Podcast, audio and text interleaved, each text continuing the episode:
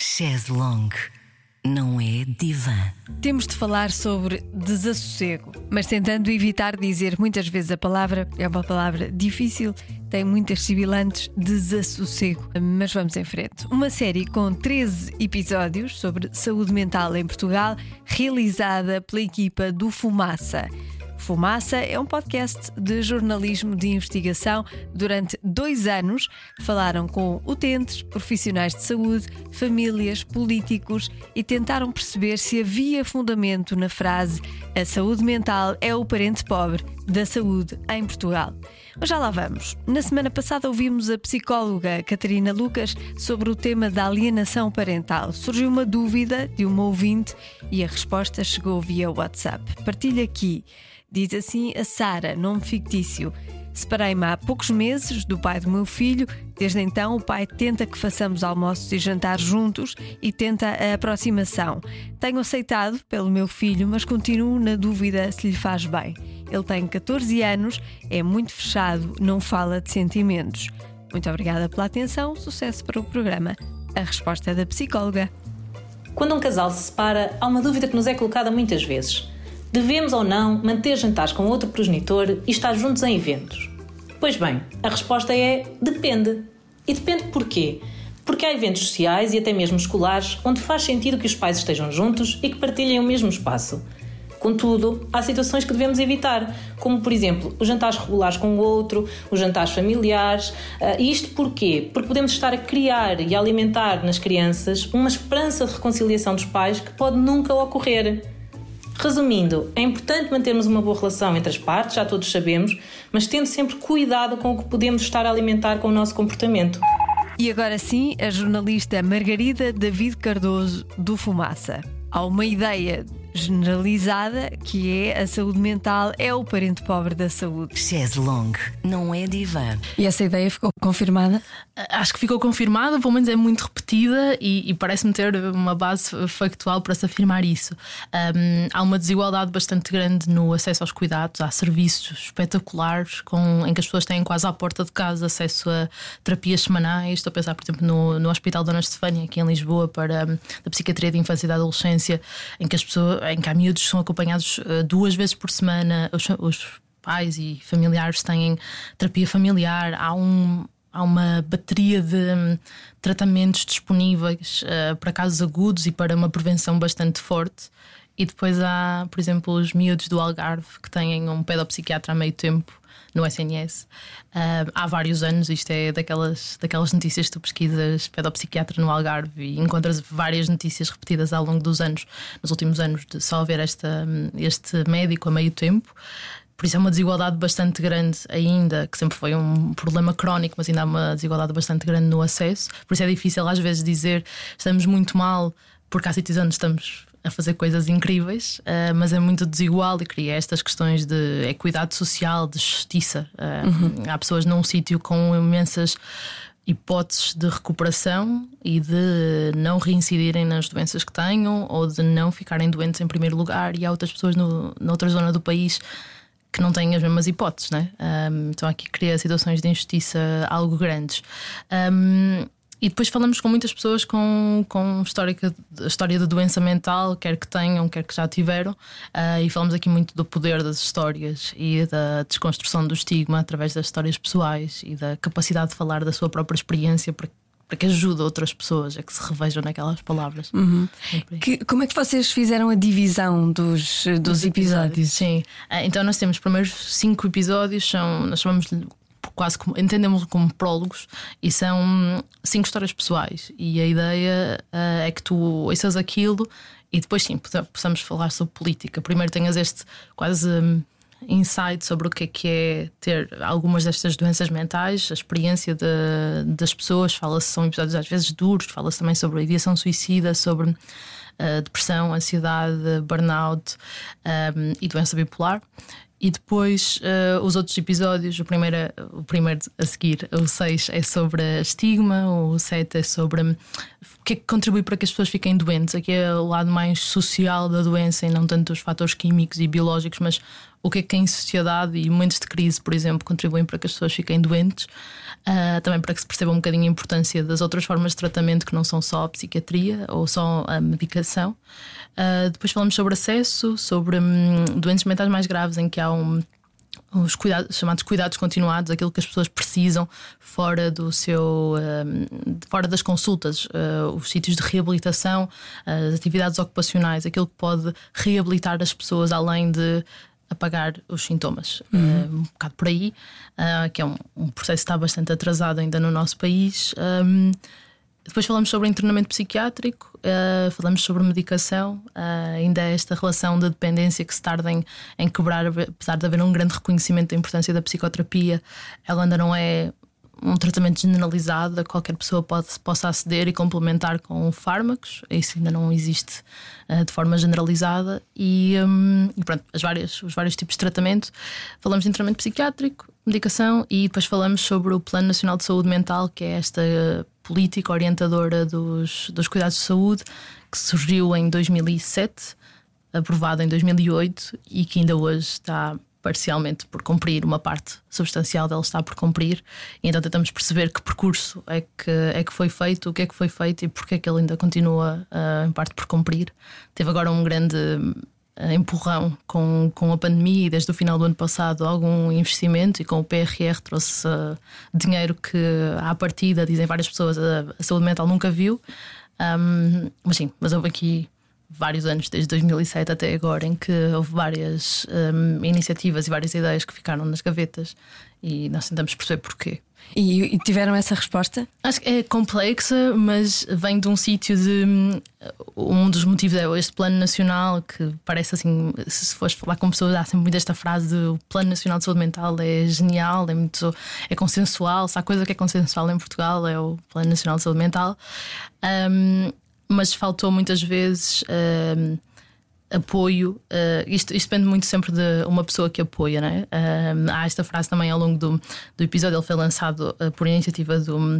António Correia de Campos, na altura Ministro da Saúde, e há este coordenador que diz: vai-se embora o, Correia de Campos, deixa de haver apoio a esta. Então há aqui uma. Nós tentamos fazer a caracterização de como isto depende muitas vezes de pessoas individuais, de, de vontades, de quase de prioridades num determinado momento, alguma coisa que as pessoas são mais sensíveis em lugares de poder, e às vezes quando essas pessoas desaparecem, ou mesmo tenham essa, essa intenção, há outros assuntos que se sobrepõem. Um, o Fernando Araújo, que agora é diretor executivo do SNS, eh, também foi secretário de Estado com a pasta da saúde mental, falava nesta ideia de há uma pressão muito grande das listas de espera, das uh, patologias que têm uma grande voz uh, pública, como a diabetes, as doenças cardiovasculares, e bem, né? Uh, mas há outras que que às vezes vão ficando assim um bocadinho para trás. E ficar para trás mediaticamente significa às vezes as coisas não avançarem. Então tem assim uma conjugação destas coisas, também tem uma conjugação de estigma. É, é um tema difícil, uh, fala muitas vezes sobre a morte, fala muitas vezes sobre sofrimento, não é o tema mais catchy às vezes para se trazer para, Sim, para... e também uma outra questão um, que, eu, que na verdade acho que nunca tinha prestado muita atenção, que é a ideia de, enquanto governante, é mais fácil um, erguer paredes e fazer um centro de saúde, fazer um hospital, do que contratar pessoas. E o que a saúde mental precisa é de contratar pessoas, é de contratar psicólogos, é de contratar enfermeiros especialistas, terapeutas ocupacionais.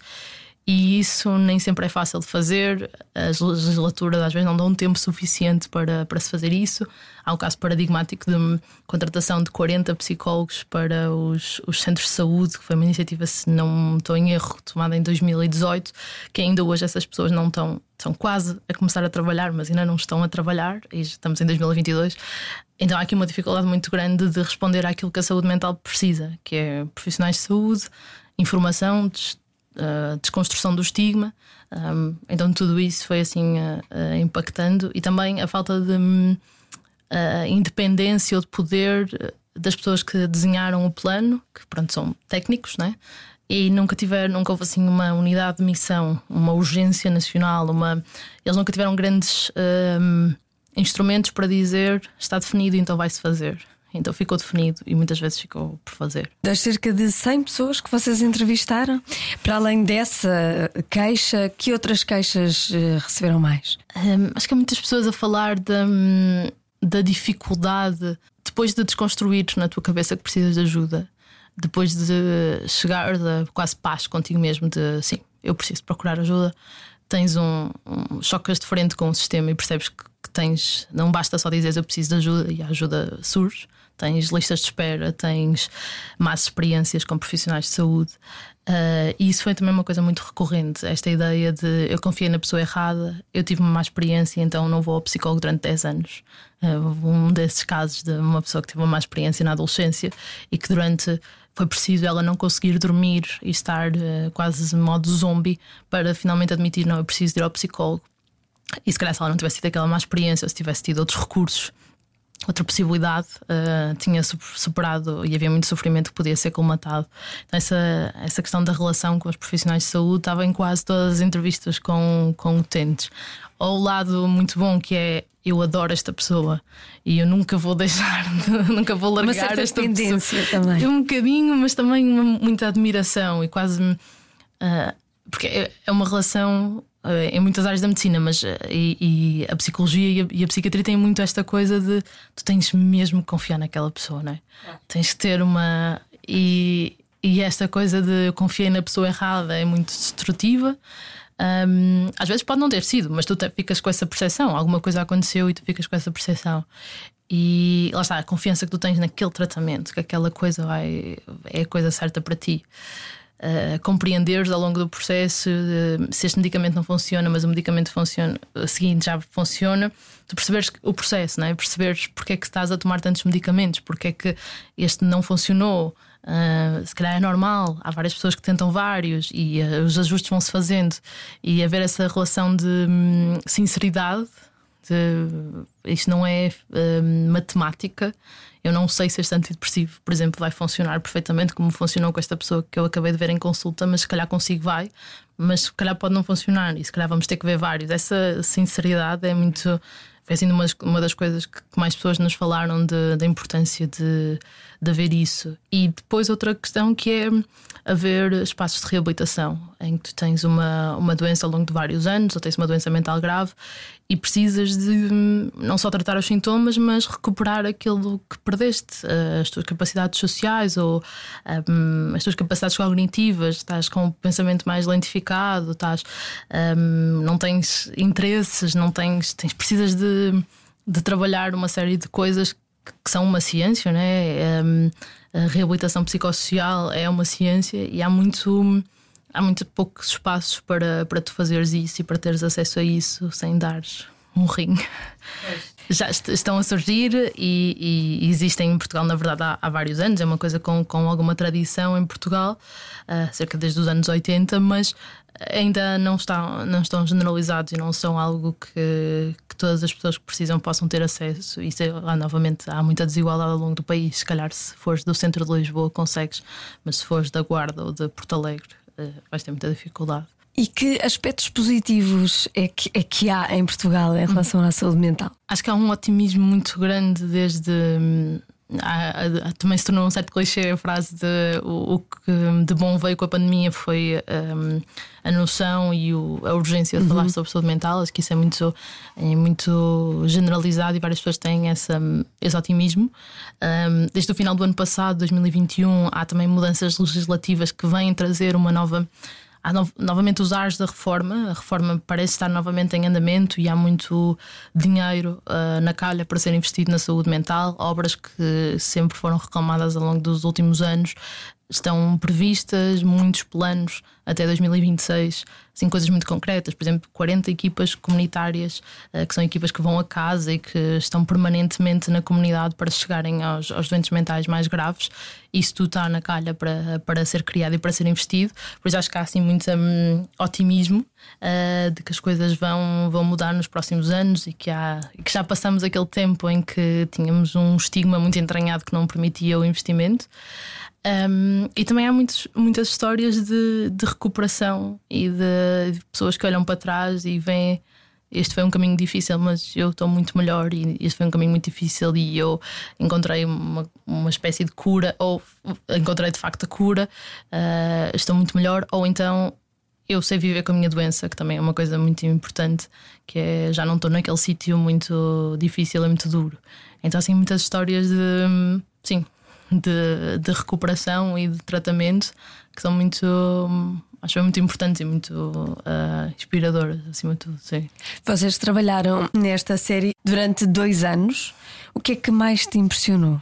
É, é um clichê, novamente, mas acho que é a disponibilidade das pessoas de se sentarem num, num estúdio ou, ou ao telefone com uma pessoa perfeitamente estranha e falarem daquilo que nós achamos que é o mais íntimo, né? a, a dor, a, muitas vezes a família, a sexualidade. Um, o sofrimento, eu acho que são daquelas coisas que nós dizemos que é o mais íntimo que nós temos, então isso impressiona-me muito, essa disponibilidade para falar e, e sempre com uma perspectiva de eu não estou a fazer isto para exorcizar os meus demónios, porque a maior parte das pessoas com quem nós falamos já o fazem em psicoterapia, já, já encontrou, são pessoas que estão habituadas a pensar sobre isto, mas muito numa perspectiva de quem me dera ter ouvido isto há 4 ou 5 anos, ou quem me dera ter ouvido isto há 20 anos. Então eu quero ser essa pessoa para alguém. Então eu acho que isso é muito hum, corajoso, por um lado, e muito. Generoso. Sim, generoso, totalmente. Há pessoas que estão a falar ao, ao microfone coisas que a família não sabe, não é? É muito difícil às vezes uhum. de fazer isso, mas é muito, lá está, generoso quererem fazer isso para que para que as pessoas não tenham que passar por este lugar de solidão numa doença, numa em várias doenças que afetam uma quantidade enorme de pessoas. E a coisa que as pessoas mais dizem também é: sinto-me sozinho, sinto que ninguém sofre da maneira que eu sofro, sinto não conheço ninguém com a minha doença. E isto de dizer isto, por exemplo, de uma depressão, uma doença bipolar, até é mesmo. Chega a ser quase ridículo quando nós olhamos para os números, não é? Quer dizer, como é que a pessoa se pode sentir sozinha, que sente? Se há tantos casos. Se há tantos casos. Um, é, é isso, a doença mental muitas vezes esta doença da solidão, então falar sobre isso, acho que as histórias têm um poder inacreditável, sim. E o que é que mais te revoltou? A falta de acesso, a desigualdade de acesso, a desigualdade de oportunidades, a noção de que se estiveres numa zona do país ou num determinado momento tens uma capacidade de recuperação que se estiveres noutra zona já não tens. É, Parece-me pura aleatoriedade, isso revolta-me. E revolta-me também muitas vezes, às vezes a fazer este trabalho. Um, nós fomos questionar muitas coisas que foram decisões que foram tomadas há 15 anos, por exemplo. E eu não sinto que haja uma disponibilidade muito grande de. Não temos, se calhar, muito essa tradição de, de questionar isso. Sim, olha, tomou esta decisão há 15 anos, ela afetou pessoas durante 10 ou afetou as pessoas durante 15 um, e hoje já não é verdade. E nós fomos questionar às vezes essas decisões, que hoje já não são verdade, já estão desatualizadas, mas existiram. E eu acho que são importantes para pensar o futuro, para não cometer os mesmos erros, para ter dado um sentido a quem sofreu com essas decisões. E eu não acho que haja assim muita disponibilidade às vezes para, para fazer isso. Vivemos sempre no, na decisão que é tomada hoje. E gosto desta coisa quase da arqueologia política. Uh, acho que também às vezes não é bem aceito. Uh, então às vezes também me fico muito chateada com isso. Sim. Vocês falaram com doentes, com profissionais, com políticos? Sim, falamos com algumas famílias uhum. um, e falamos assim com vários profissionais de saúde, ou seja, não só psiquiatras e psicólogos, mas também uh, um ou outro terapeuta ocupacional e muitos enfermeiros especialistas em saúde mental e, e, e enfermeiros generalistas, sim. No fim disto tudo, ficaste otimista? Há dias disse que sim. Um, não sei se é exatamente o meu. Uh, às vezes fico a pensar, será que é o meu papel dizer se estou otimista ou não? Mas eu, eu vi, ouvi muitas pessoas que, que estavam otimistas e, e, percebo de onde, é que, de onde é que vem. Sinto sempre que temos uma responsabilidade, até acho que é das últimas ideias que se ouve na série, uh, uma pessoa da a presidente da, da Associação de, de Famílias com. De, de, familiares de pessoas com, com experiência de doença mental que diz uh, temos de estar todos vigilantes e todos exigir uh, as mudanças. Então eu acho que partilho do otimismo, mas também do alerta de estes ares de reforma já, já os tivemos várias vezes. E este otimismo também já o tivemos várias vezes. E às vezes ele não se concretizou. E por isso é que eu também acho importante olharmos olhar para as decisões do passado e ver onde é que as coisas falharam. Porque também temos esta responsabilidade de exigir e de fazer barulho e de lá está a trazer essa voz que se disse durante muito tempo que a saúde mental não tinha, que estava na invisibilidade e algo que é invisível não provoca mudança, né? trazer essa voz e gritar e fazer barulho e, e, dizer que as coisas não podem estar melhor do que estavam há uns anos, mas ainda não estão bem. Eu acho que isso é muito importante, sim. Por isso sou otimista com um bocadinho de críticas. Olha, eh, para quem está interessado então em assistir a estes episódios, são 13, a série Desassossego do Fumaça, o que é que pode fazer? Como é, como é que se pode ouvir? Eh, como é que vai acontecer? Há, eh, cada semana há um episódio uhum. novo, como é, que, como é que isso vai processar? Então, a série fica disponível a partir de dia 24 de novembro, uh, fica disponível o primeiro episódio para qualquer pessoa e durante as primeiras duas semanas vão ser publicados os cinco primeiros episódios e depois, semana a semana, há um episódio novo, por isso vamos terminar ali no final de janeiro.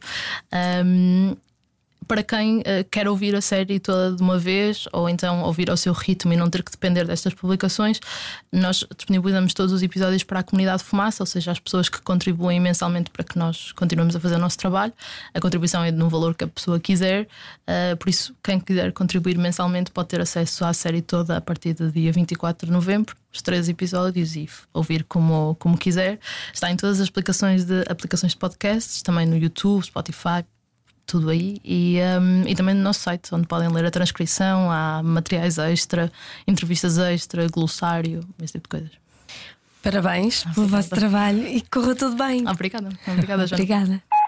Não deixe de assistir e acompanhar os impressionantes testemunhos desta série do Fumaça Desassossego, um trabalho fundamental desenvolvido ao longo de dois anos. Obrigada por ter ouvido. Até ao próximo episódio. Chaise Longue. Não é divã. Com Joana Azevedo.